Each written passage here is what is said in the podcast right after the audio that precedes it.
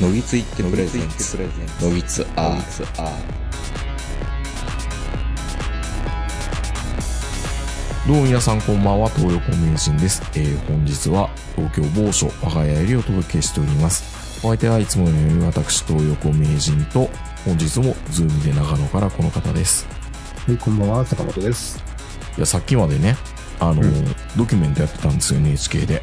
えっ、と、再放送再放送らしいんですけど、あの、いや、うんあのね、BS で先に先行で公開するっていうやつあるじゃないですか。えー、半月ぐらい前かな。うん庵野秀明の新仮面ライダーのドキュメント。いつもこれや、やってくれるじゃないですか、NHK って。宮崎駿にも今ついてるんでしょうね。君たちはどう生きるのか。そうですね。だからもう、それこそ、新海さんもそうでしょうけど、うん。もうこれは、ヒット間違いないっていう人にはついてるんでしょうね。NHK か、情熱か、プロフェッショナルか、どっかわからんけど、 まあ中には使い回してるとこもあるでしょうけどね。そうですね。じゃうあんヒットするのは間違いないと言われていたんですが、うん。意外と新仮面ライダーは工業的に非常に苦戦しているのではないかと。だ多分、口コミが悪いから、 話題が話題を呼び、かれることがないんでしょうね。苦戦してるのが、その、どれぐらいのレベルなのか、ちょっと僕も最近わからなくて、いやー映画でもの。確かにね、工業収益ってよくわかんなくって、なんか今あの、マリオのアニメーションをやるんですよね。はいはいはい、あの、アメリカですごいヒットしてるとそいうう。そうそうそうそう。ヤッホーみたいなやあつれやをってるじゃないで2時すか。間見るんでしょうーん、いや、どう、どうなんだろう。あれ、大人見に行っていいのかなっていうのをちょっと思ったりするんですけど。いや、いいでしょう。いや、おも、面白そうなんだけど、なんか昔からしたら考えれないですね。もう40、50のおじさんが、はいマリオの映画って って。いやいや、でも、そんなこと言い始めたら、スーパーマンから何から全部そうじゃないですか。そうなんですよ。もうごちゃまかしてるからね。で、仮いや面ライもダうーおこ、おこ、おこちゃまかっていうか、スーパーマンなんてもう40年ぐらい前ですよ。もう40年以上前だ。いや、そう、ほんだでか、ら昭和の、昭和のおっさんたちもみんな見に行ってましたから、それはもう気にする必要はないと。なるほど。じゃあ、ヒャホーって言ってないんですね。うん。俺はいかへんけどね。うんいやー、どう、どうだろう。ちょっと悩んでるんですけど。で、新仮面ライダーは、うん大坂さん、坂本さんも、偶う然ん、先週行ってるんですよ。あ、別に示し合わせたわけではないではけなくど、て、うん。これ早めに行かんと、まずいと、うんロングランは多分ないかもしれないと思ったんで、はい。行きました。うんほう。どうでしたか坂本さんはすごく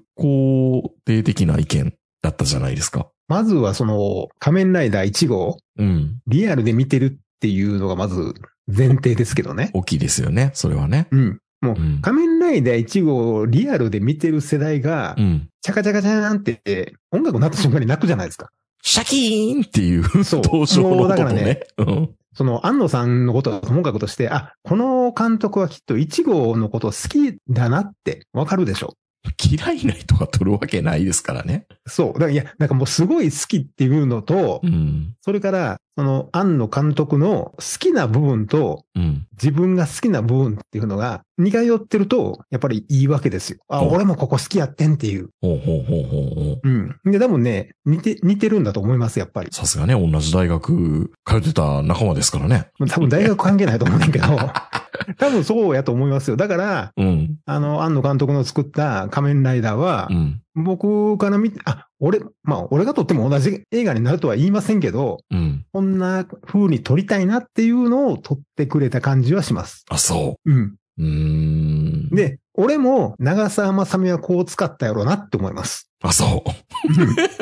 いや、だからこれ、今日、純粋にうその、今回の映画を単独の映画としておもろいかどうかって言われると、うん。び微妙ですよ。何の先入観もなしに仮面ライダー1号を見たこともない人が、ただ単に見に行ってこれ面白いですかって言われたら、うん、どうかなっていう気はするけど、仮面ライダーとしては、うん良かったっていうことなんですよね。 1号を見た世代としてはうん。良かった。さあどうただ、一つだけ文句があるとしたら、うん。もう、もうネタバレなんかいいと思うんで、もうネタバレ注意ですよ、今日は。うん。今日、あの、最後の最後に、うんまあ、あの、ね、一文字隼人がサイクロン号に乗って、うんあの、橋渡るじゃないですか。うん、あの、どこでしたっけ山口県かどっかのあの、島に渡る橋。いえー、しまなみ海道。や、違う違う違う、あれ多分ね、角島小島でしたっけなんかこう、うんあるでしょ結構、要はあの、車のコマーシャルでも使われるような。 さ最後バイクで走ってたでしょあ一れ、文字あれ隼人が。、あれは、え、そうなのあの、山口の方の、あれですかそうかなと俺は勝手に思ってたんやけど。あーうんうん。まあ、とにかくああの、海の中を走るはいはい。走る、走るじゃないですか、最後の最後。うん。で、最後に、うんまあもう、バイクは走るし、あそこでうん。主題歌流してほしかったなと、下正人の。迫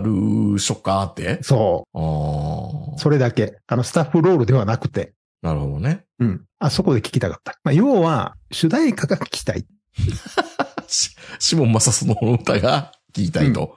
そう。もうだからもう昔のノスタルジーに浸りたいっていううん。おっさんにはうん。いいんじゃないノスタルジーさんにはいいってことですね。そやっぱりそうなんですよ。う。うん。大体会社の上司がどうだったって聞かれて、僕は、うん、って言うん だけど、リアルタイムで見てる人はもう全肯定ですね、やっぱりね。でしょうね。うん。それはもう世代間で、僕は見、見た瞬間に、結局またネタバレになるけど、エヴァンゲリオンもそうだったけど、あの人は家庭のも、揉め事を世界の危機にすぐ巻き込んじゃうじゃないですか。今回もそうだったんで、わあ、エヴあァやのん、人ってこ言われ、れてみたいも、もなう基。本的に俺、ね、同じ大学でしょとかいろいろ。言うけど、その。うん、そう、第一次世代のオタクでしょとかいろいろ言われるんですけど、うん僕、安野さん通ってきてないですからね。そうなんですよ。ずっとエヴァンゲリオンの解説をしないと、エヴァって面白かったんかってずっと言われるんですよね。そう。だからね、僕ね、エヴァのことを知った、まあ知ったっていうか、エヴァの主題歌とか、そういうその、なんか有名なこのフォントとか書き方とか、はいはいはい。全部ブログ旅でしたからね。ブログ旅とか、うん。あの芸人さんからエヴァを知っただけで、うんエヴァ見てないからね。パチンコからエヴァに。に入った人みたいな感じになってませんなんかい。やいや、ほほんでね、あの、まあ、昔ね、ネットラジオのあの、知り合いから、うんエヴァは見とかなあかんやろって言って、ブルーレイまで渡されたんですけど、いや、そうだそれやったもっけ結局ね、うん。多分1話ぐらいしか見てないんですよ ね。申し訳ない。安野さんの、その作品を見て面白かったっていうのは、えっと、オネアミスとかそうでしたっけそうです、そうです。オネアミスを見て俺ね、 うん。いや、しょうもないなって思って。 あら、意外とそういう人いるんだって感じだな。あそうですか。うん。まあ、もちろんね、大根フィルムの頃とか、そのね、ゼネプロの頃とかよく言ってましたけど、うん。あれはあくまでそういう、なんていうんですかね、アマチュアの中のうん。延長線上にあるから面白がってただけの話で、うわ、アマチュアでもこんなことできるんだとか、大きな集団の箱押しみたいな感じですね、いわばね。今風に言えばね。もうそうそうそう、だオかタら、ク集団俺、の。俺らでも頑張ったらできるんだっていう話であって、うん。いざ、その、プロ側に行って、うん。そう、オニアミスとか、えーっと、プロジェクトエコでしたっけあうんこれもそうなのかなうん。そのあたりはん見てたんですけどう、ん。面白いと思わなかったんですね、やっぱ。なるほど、なるほど。うん。じゃあ、安野さんがどうこうっていうふうに思ってなくて、純粋に仮面ライダーっていうものにフィーチャーすると OK なんだ。安そう野秀ただ明をねよく知ってたから知るほど、うん。あれなんなんこれみたいな今回になっちゃったってことなんですかね。多分で。しょうね。まあ、逆にシン・ウルトラマンはう、ん。開始15分で、あとはもう本当に辛かったですもんね。うー。うんん、見てられないっていう。まああれ、山本浩二が全部重なっていきましたからね、シン・ウルトラマンは。そう。メヒラスがも。ともとほら、僕は仮面ライダーとウルトラマンやったら、あの、仮面ライダー派だったので、うん。それほどウルトラマンに思い入れもなかったっていうのが本当のところですけど、なるほど。それでも辛かったですね、やっぱりね。あーいや、それに対して、僕はちょうど昭和51年生まれなんですけど、ウルトラマンと仮面ライダーは冬の時代っていうか谷間なんですよね。やってないんですよ。なあ、んか、平成が始まる前か。平成始まる前だから、小学校6年で仮面ライダーブラックですから、うんブラックだけ思い入れあるんですよ。南光太郎。ただ仮、面ライダー1号って、うんそんなに再放送もしてないですし意ね。外としてない。ウルトラマンはセブンとかめちゃめちゃやってたんで、全然印象はあるんですけど、でも、うん。ウルトラマンもなんか、ウルトラマンメロスとかって言って、なんかカラフルな緑色とか赤色のはいウはルいト。ラマンがテレビくんとか、あの雑誌ね、出てて、これウルトラマンなんかな、アンドロメダなんとかかんとかって書いてあって、 なんか、スピンオフがウルトラマンだ、みたいな感じで、ああ、今時こうなんだ、と思ってたら、メタルヒーローシリーズですね、僕らはね。ギャやバっぱン。ギャバンとか。うん。シャリバン、シャイダうーんまは、すごあくの思い入れはありますけど、まあ、やることなくなったらおそらく新ギャバンは来るんでしょうけど、新ギャバンなんかせんでいいよ、 別にもう。いえ、ギャバンを再解釈する必要なんかあるもはや。どうなんでしょうね。ほら、一時期その、うん宇宙刑事っていうのはもうバンダイの秘密兵器みたいに言われてたのに、ん。もう旬を逃した感じあるじゃないですか。しもったいないですよ。ギャ、ギャバンめちゃめちゃかっこいいですからね。今そ見う、てだもからね、まあ、やっぱり僕がその、ハマった時は、シャリバンにハマったんで、うん。赤いやつね。赤車の方ね。そう。で、うんシャリバン、シャイダーだったんで、 うん。やっぱりよくね、あの、ギャバン原理主義者の人にいじめられ ましたよ。もうあ原理主義者なんだいろんなそう、もうシャイダーになったらもうあれはダメみたいな扱いやったんで、おーうん。だんだんだんだん、あの、返信の時間が短くなるんですよね。0.0何秒が。そうなんですよねあれねうんうん。。定着が一番遅いん ですよ。遅い言うてもめっちゃ早いんでしょいや、早いんだけど、それでは、定着プロセスをもう一度見てみようって言って、今から考えたら定着プロセスをっていうのを、うん昭和57年とか58年ぐらいに言ってたって思ったら、うん。すごいなと思いますよね。定着プロセスとかって、今だったら別に普通に、 おー定着のプロセスなって思うけど、うん。その当時みんなプロセスとかっていう言葉とか使ってたのかな、大人が。いや、使ってないでしょ使ってないよね。うん。じゃあな、なんか今時子供、子供番組で、なんとかスキームを見てみようみたいに言ってるみたいなもんじゃないですか。あの頃ってほら、うんそういう、なんていうのかな、説明と いうか、うん。事細かにするのが大好きやったじゃないですかそう。説明しようが好きですからね、みんな。そう。だって、あの、アニメ化って流行ってたの北斗の剣やから、 うん。うん。説明しまくってたじゃないですか、そう一だよつ一つの飛行に。みんな解説ありがとうって感じですよね。うん。そういう時代ではなくって、仮面ライダーってあんまり説明もないし、いやでも意外とその仮面ライダーが自分の運命をなんか簡単に受け入れるじゃないですか、ですか今回。いきます、宗介が。急だってもうに、改急造、に改造されちゃってるもん。 改造されちゃって。されちゃってんだもん。で、浜辺美波は可愛いから、まあ仕方ないなって思ってんのかもしれんけど、うん。まあ物憂げな主人公が余計物憂げに見えるじゃないです か。池松壮介が。そう。しかも、あの二人に全くセクシャルな雰囲気ないですからね。ねえ。うん。これがもう、アニメとかね、なろうやったら絶対にもう、こっちから来ないでよね、この線から、みたいな。あるやる。やってそうほしいかうっのた。あるじゃないですか。やってほしかった。ないもんね。唯一それを思わせるのが、うんなんか、あんたの服臭いから洗ってみたいな、うん。それは脱げって言ってんのかなみたいな感じの、その部分だけでしたもんね。まあそれちょっとクスッと刺したかったのかもしれないけど、うん。まあそれはまあまあまあまあ、いいですよ。まあ、長澤まさみぐらいですもんね。だって意外と政府の男が竹野内豊で出てくるじゃないですか、また。うん。で、国と共に仮面ライダーは戦うわけですよね、公安と一緒に。はい公安が、うんなんか、改造人間、一人やっつけちゃってたじゃないですか。やっつけちゃってましたよ。え、す意外と政府って強いのね。 って、それもありいや言うてな、もみたいな。言うても怪人一人やから、うん。みんなでめった打ちにしたら勝てそうな感じでしたもん集ね。中放火すればうん。火力で頑張れば、じゃあ最初からやっとけやって思いましたけど、いや、ほんで、なんか意外とそのショッカーの基地みたいなの行くのって、大体僕らいろんなね、予備知識として、 散々基地に行くにあたっては、いろんな関所があったりとか、いろんなトラップがあって、めっちゃ大変じゃないですか、ショッカーの基地に行くの。普通魔王がおるところはね、そうでしょうん。意外と、別に普通の 廃屋にいるみたいな感じじゃないですか。そっか、シそョう、ッみんカなー。ふ、ふそう、まあ、あのね、よく言われてますけど、なんかあの、普通のビルのなんか地下をテナントで借りてるみたいな。そうそう、ショック。いや、んまあ、リアリティあるけど、うん。いや、もっと厳しいんちゃうんって。 全然セキュリティがね、なくて、うん。会いに行ったらすぐに会える、なんかこう、アイドルみたいな感じでしたからね。いやいやいや、これだけセキュリティうんぬんって言われてるのに、ガバガバやんみたいな。いや、よう来た、よう来たな、みたいな感じで言うじゃないですか。うんあの、最後、超、超大具って森山未来がラス まボあでスもですけど。言う、まあそこはやっぱりほら、おな、もともとはお仲間なんで、うん。わかるんだ。そう、他の人たちだったらダメやけど、お仲間やから簡単に入れるみたいな、そういう謎理論 なの。そういう理論じゃないのかな、あれは。なるほどね。 うん。なんかみんなあの、世界平和のために戦ってましたからね、ショッカーも。まあ、あの、彼らなりの正義があるんですよね。うそうそう。うん。うん。だから、まあ、正義はどっちにもあるわけですよ。まあ、大体そういうふうに言いますよね。今時はね。特に向こうも別別に何の後ろめたさもなく、うん。まあだから僕的には本当に、その突っ込みどころ、うん。そんなん言い始めたら仮面ライダー見られへんやんっていう目で見るので、うん。まああえてその突っ込みどころを作りながら物語が進んでいってるのかな、みたいな。まあ、どこまで行っても仮面ライダーは仮面ライダーですからね。そう。う嘘やんって言ったらそうやから。まあだから本当にね、まあ僕的にはその1号が大好きっていうその監督の性癖と、うん。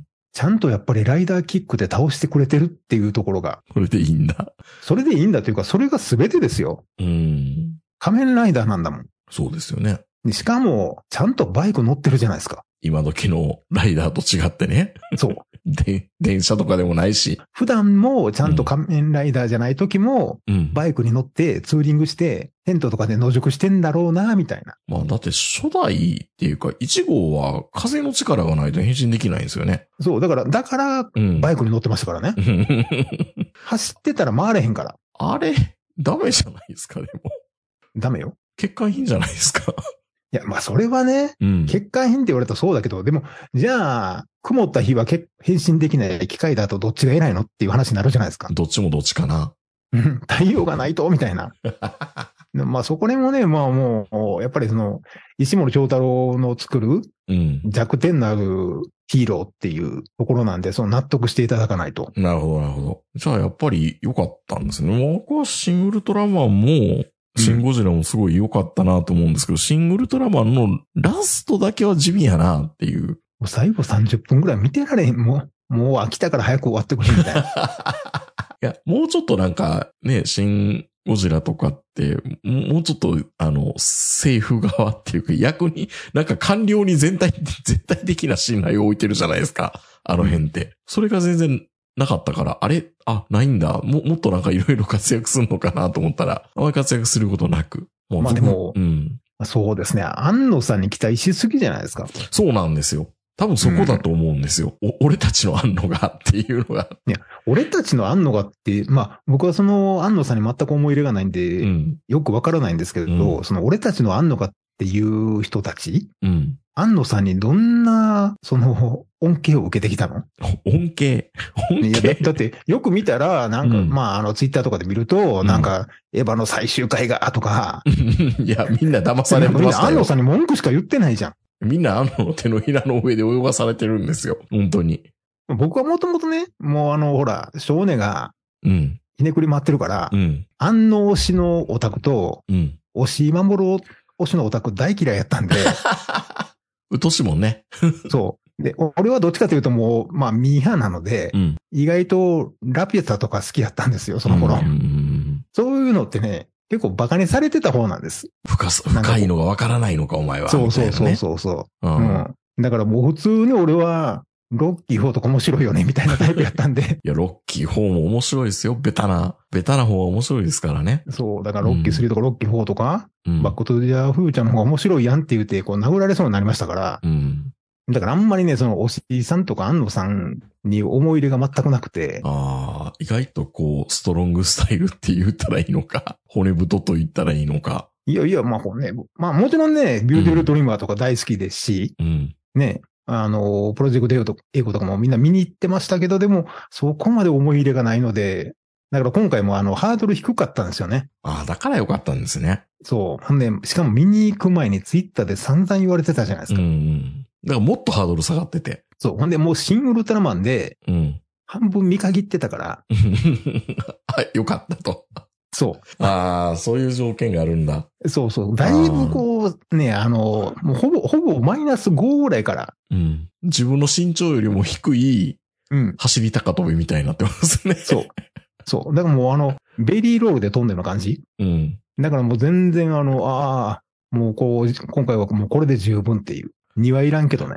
僕は逆に2位みたいですね。どうなるんやろうと思って。これネタバレですけど、 V3 とか、 V3 があれでしょ斎藤匠が V3 になるわけでしょもう順番的にはね。うん。みたいよ。だって斎藤匠の V3。だって、ただね、あの、うん役者はすごいみんな良かったなと思っていて、うん。池松壮介と、ね、江本タスクって、うんそんなに花がないじゃないですか。花があったらやっぱり、い 失礼な。やいや、でもみんな言ってるけど、だって、江本タスクが2号で、一文字隼人でしょあんな臭いセリフが、お男前が言う言えば、恥ずかしいけど、うん江本タスクが言ったら、あ、そうなんや、 みたいに思えるから、その鼻につく感はあん江まな本かさっんたはんです友達おらんみたいに言ってるけど、いやいやいやいや。なんかじゃあ俺はジャーナリストだ、みたいなこと言うけど、な、なんか、うん。なんだろう、かっこよくないからこ、かっこよくなさすぎないからこそ、あ、な、なんかいいな、こいつ、みたいな感じにはなりましたけどね。まあ、一文字隼人さんもそんなに男前やったかって言われるとねう、ん。もともとがね。そう。いや、僕もあまりにも途中に、ね、眠、眠くて、 寝不足で行ったから、そんなに。うーん、何をミスされてんのかっていうのと、今日もそのドキュメントを見てたら、アクションシーンのことばっかり言ってるんですよ、最初。まあ、アクションシーンのアクション監督がひたすらダメ出しされて、もうメンタルい弱りそうなぐらいになってるんですよ。うんアクション監督見たらもう涙目になってるし。で、結局、段取りをやりすぎると、もう段取りを消化してるだけで、危機迫るもんがないんだみたいなことで、あのダメ出しするわけです、ずっと。うんで、なんかたまたま、なんか5分で考えて5分で練習して一発撮りしたやつが良かったりして、なんかその、肉体的なライブ感がやっぱり大事なんだよ、みたいなことで、 結局その、アクション監督の、もう存在価値がなくなっちゃうわけですよ、そういうこと言われたら。で、他も実はなんかその盾やってる最中に、本当にこう、バスって当たっちゃって、フルコンタクトになってしまって、やってる方がやっぱりリアリティがあるみたいなんで、そういうとこばっかり使われるような感じになってくると、もうアクション監督としてはもう自分の職務を全部否定されてるようになるじゃないですか。いろんな段取りとかして考えてんのに。リアリティ云々で言い始めたら本気で殴り合えって話ですからね、これ。そう。うん。でも、俺とかもうみんな、あの、アクション人は、最後もう、変えるつもりで覚悟で行ったんだけど、最後に 監督から直立不動で涙流しながら、もうちょっとだけ頑張ってくださいって言われたから、ちょっとそこで、あ、この人のためについていこうと思いました、みたいな。ちょろいのやりがい搾取やんみたいなえやりがい搾取やん。やりがい搾取ですよ、本当に。あうんんの秀明ひでえなって。僕が、あのアクション監督の立場だったら、もうなんか、多分、もう帰るぞって言って帰ってたと思いますね。多分ね。うん。まあ、俺見てないけど、うん。まあ毎回そういうのあるんですけど、みんながおかしくなっていくっていうのが。まあ、おかしくないと映画って撮れないんでしょうけどね。うん、まあそうなんですよね。大の大人が真剣にああでもない、こうでもないって。そう。しかも仮面ライダーを撮るわけでしょうん。うん。世の中にはこの失敗作ってこう落用されるやついっぱいあるじゃないですか。うん。会場を後片付けしてみたりとか。うん。でもそういう現場でもそういう大変なことが多分いっぱいあるんですよ、きっと。うん。多分俺らがやったらそんなもんね、見れたもんじゃないですよ。いや、そうそう絶対そにうそうそう、それは。うん。いや、だから、もう一回、もう一回見に行った方がいいのかなと思いました、仮面ライダーは。で、しかも、うんその僕、アクションシーンに興味なんかあんまりないから、うんずっと見てて、隣で嫁さんが、これって使われてたの使われてなかったのっていうのをすごい聞いてくるんですよ。はいはいはい。で、全くもって記憶がなくて、こんなシーン今度使われあったあったっけあなの、ドキュメンントのシーンは丸ごとカットみたいなことを聞きましたけどね。ああ、そうなんです。え、これあったみたいな。うん。うん。で、まあ、途中ね、か例えば仮面ライダー1号と2号が戦うシーンとか、もうほぼほぼ CG やったりとうか、ん。空中のシーンとかね。うん。まあ、あれも賛否両論だと思うんですけど、うん。僕はあんまり CG のところって好きじゃないんで、うん。でもまあ、中にはやっぱあの空の空中シーンが良かったっていう人もいますしね。うん。だから人によってその、いいって思う場面も全然違うし。うん。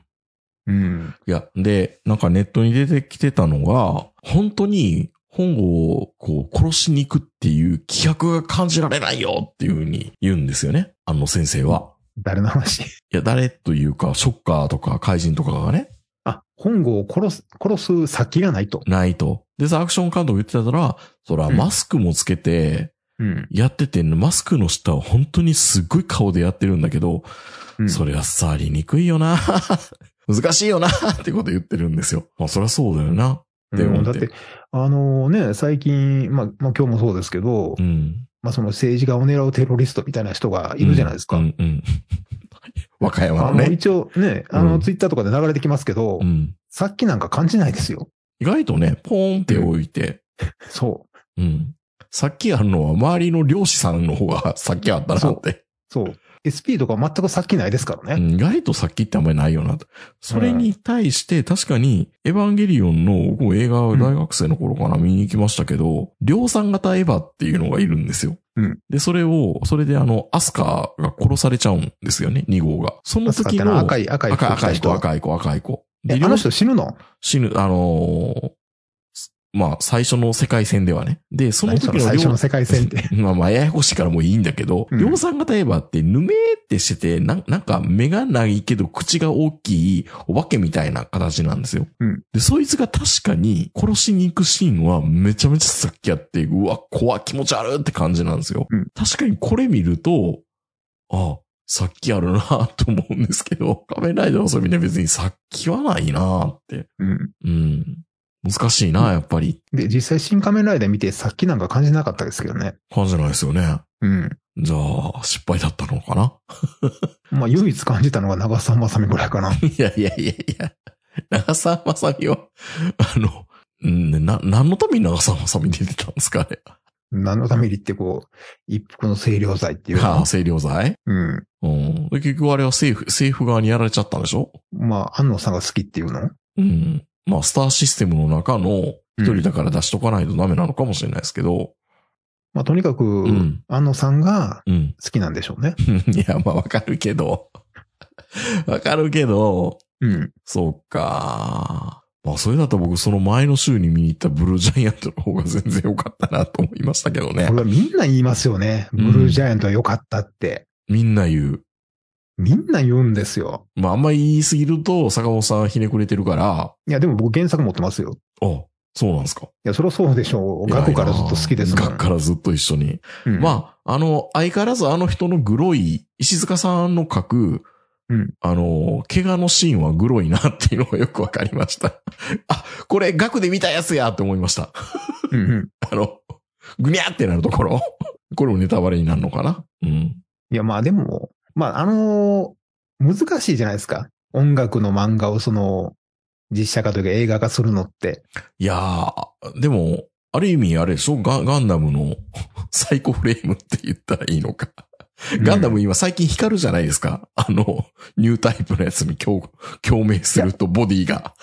あんな感じになってましたよな。てえもう光るんですよ ね、今。光光るんですよ。 あの、お台場とかのガンダムもそうですけど、緑に。あ、そうか、これゾーンに入ると光るんや。主人公は、 みたいな。それちょっと面白かったですけど、それさておき、うんあ。の、すごい良かったのと、そんなにブルーノートって神格化されてるんやっていうのはちょっと驚きましたけどね。まあ、ブルーノートって、ね、大阪にもあったから、うん。ちょっとね、いや、あんだけ、なんか、いや、ソーブルーっていう名前で、あのーブルージャイアントの中では出てくるんですけど、どう、うんからどう見てもあれはブルーノートなんですよ。うん。うん。多分おそらくその裏にプロモーターで、 共同大阪とか、共同東京とか、 ああいうとこがいるんでしょうね。プロモーターが。で、外体で連れてきて、とか、まあそういうシーンもあったりするんだけど、超絶何かハードルの高いスタジオ、スタジオっていうかな、ライブハウスみたいになってるんですよね。まあでもそうでしょ、やっぱり。そうなのうん。そうなのそれを、これ、会社の上司にその話をしてたら、うんいや、ブルーノートなんて最近江口洋介歌うぐらいやからな、みたいなこと言ってましたよ。いや、最近でしょ。うん。そんななのに、あんなに深刻化するんだ、みたいな。やっぱジャズの人からしたら違うんじゃないですか、やっぱり。違うのかなうんうん。もちろんね、ブルーノートって言っても、まあライブハウスですからう、ん。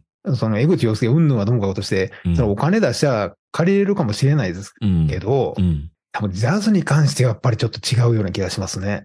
どこら辺っていうか、そこら辺の野良、野良ジャズ面はいけるわけはないと。あの、おそらく、まあ経営者というか、うん。そこの人が認めた人でないと吹け、吹けないんじゃないですか。そうなんですよね。いや、知らんけど。あの、礼節をわきまえてる人でないと無理ってことなんですよね。それはよくわかりました。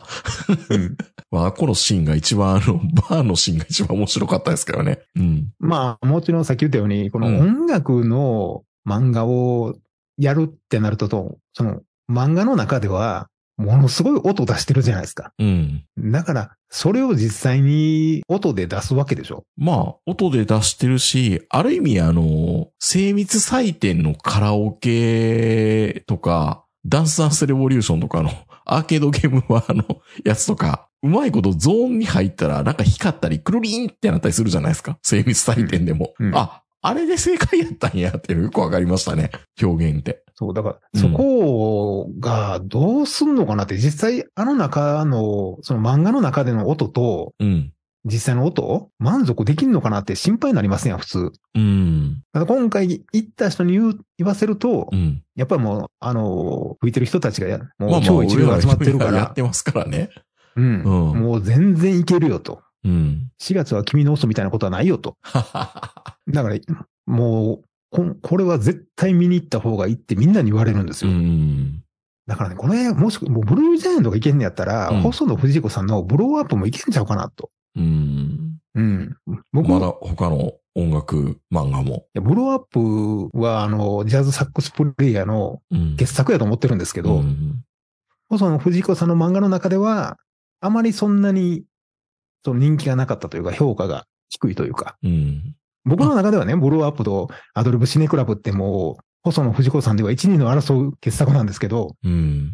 あんまりね、あの、取り上げられることないんですけど、ブローアップの方が多分、映画化には向いてると思うんですよああね。、そうなんですよ最後ね。、そう、ん最。後を、まあ最終回とか最後は、夏のあのジャズフェスティバルに、うんまあアマチュアやった主人公がうん。ジャズフェスに出ると。うん。アービー・ハンコックか誰かの前座で出るみたいな、うん。そこまでこう成り上がる話なんですけど、サックスでうん。うんそこ行くまでのその、その、プロになるまでの葛藤がまた違うんですよ。葛藤の仕方が。うん。うんブルージャイアントのほら、方はほら、いい音をどうやったら出るかみたいなうん悩みじゃないですか。まあね。うん。うん音楽として。うん。細野藤子さんのブルーアップの方は、もっと、もっとベタな悩みですからね。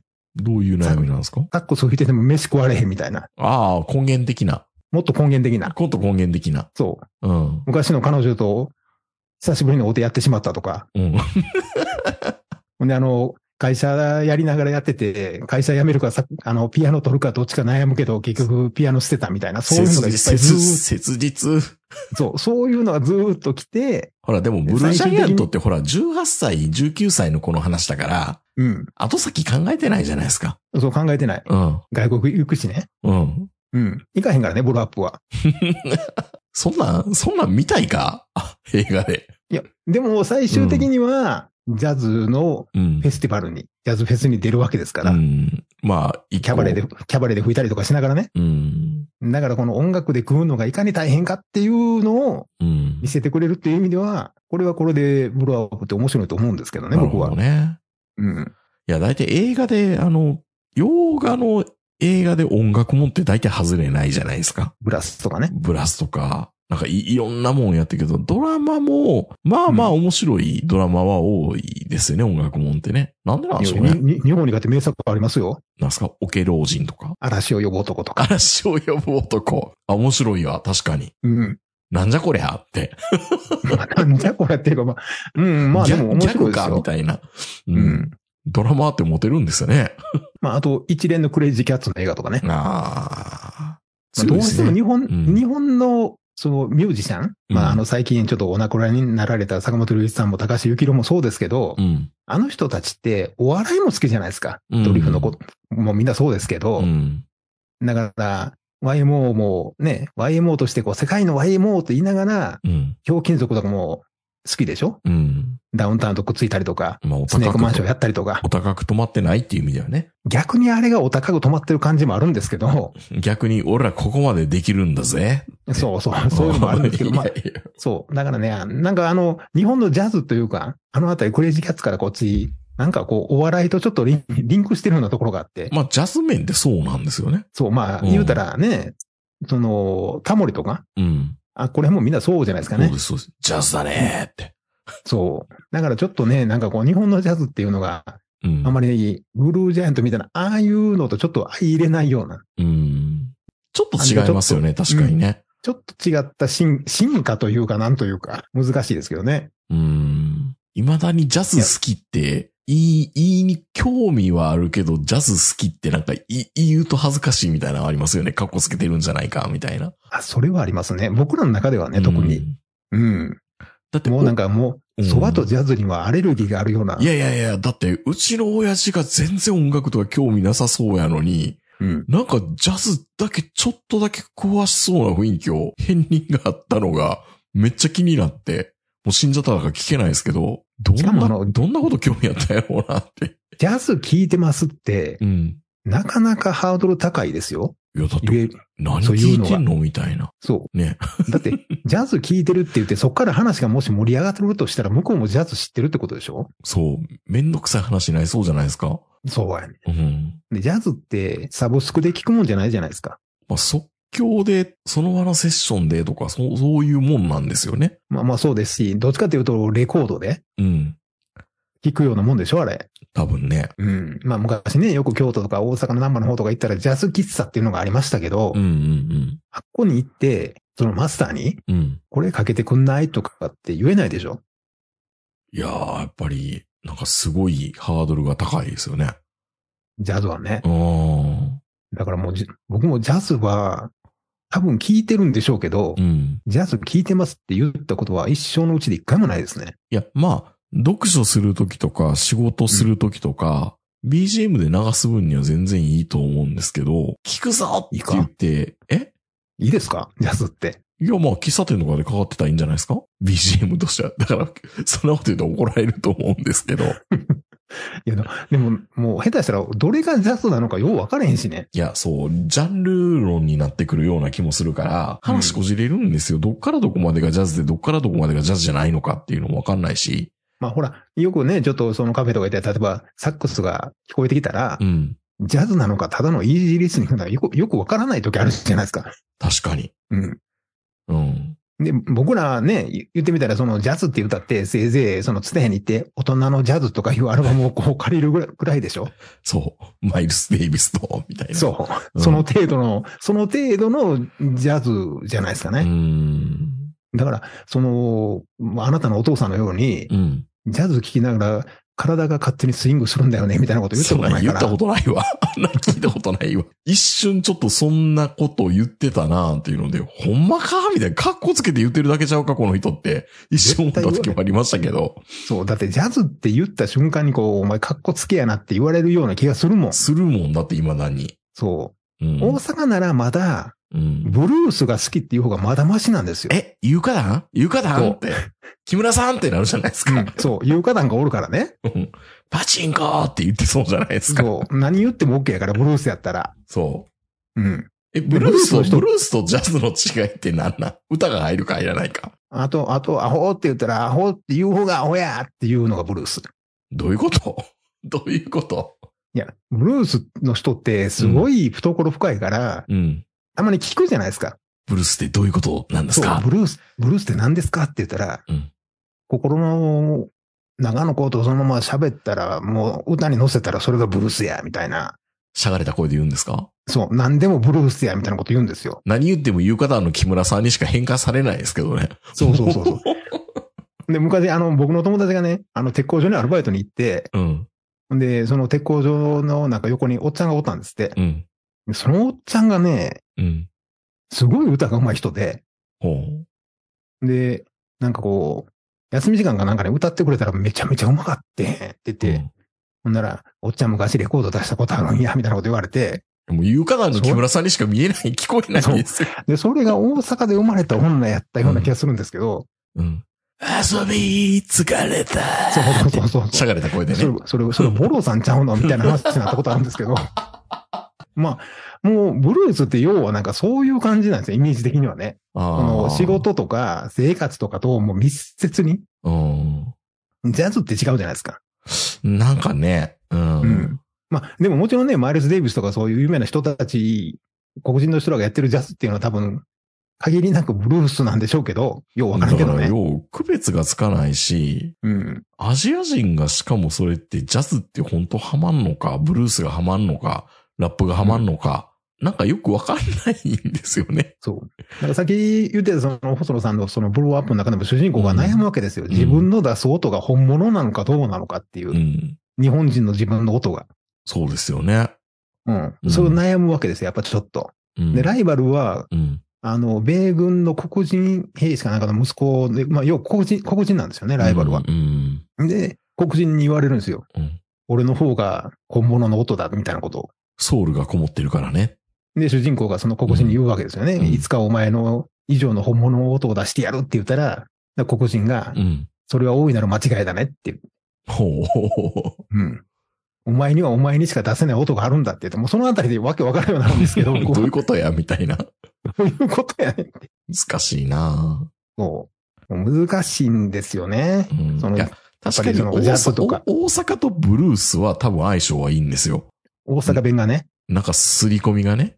うん。あ上田の、正言輝うたとからね。上田正樹でしょ悲しい色やねでしょ、うん。アホみたいでしょ大 まあ阪そうですベねイブルースでしょそう、だから大阪弁っていうのうが、ん。覆ってたわけですよ。 あれしか印象ないけどね、なんか。まあね。うん。まあ、上田正樹の曲他にもいいのありますけど。うんまあそ、だからジャズシン、特にジャズシンガーとかになったら、ほぼほぼ日本人で僕知ってる人いないですからね。あやとじえ。あ、大阪や。あれ、ブルースちゃうのあれめばーここでためまはあんねんです日ね。本人でジャズが一番うまいシンガーって言ったら、うんやっぱり美空ひばりになってしまうんでしょうけど、ああ。歌ってますよね。あれはうまいよ、本当にう。ん。うん。英語でね。うん。まあまあ、それはともかくとして、まあ、ブルージャンとは言っとかなあかん映画なんでしょうね。多分、しかも映画館で。いやー、僕はなんか、あ、あ、安野さんの話よりも、こんなにジャズの方で盛り上がるとは思いませんでしたけど。うん。安野さん、ぼ僕はもう本当にあの、エヴァンゲリオンを通ってないのでう、ん。申し訳ないですけど、逆にハードルが下がってよかったなって感そうじそですうね。そうそう。そんなに安野さんに期待してないからね。期うん、よかったよかった。よかったよかった。もう一回、そうもう一回ただブルー見ようかなジャイアントにはうんうん待してる ので、あんまりででもきたハら、ハードル上げん方がいいよ。そう音響のいいところで見たいっていうのはあるんですけど、そうそうですねもうちょっとチャンスがないかもね。ドルビーアトモスの 映画館で見てほしいですね。うんう。ん。まあ本当に、はい。まあ、両方とももうすぐすぐ終わってしまうんで、これは一番最初の更新にするようにしたいなと思います。はいで。すね、もうだってあの、巨人というか、うん。今日からコナン、昨日からコナンが始まってるでしょ。でかいなそう、だからね、松本の映画館のスケジュール見たら、ほぼ全部コナンでしたよ。ぁね、コナン、コナンあのー、10 15分スタート遅れぐらいで何本もそう乱破するパターンね。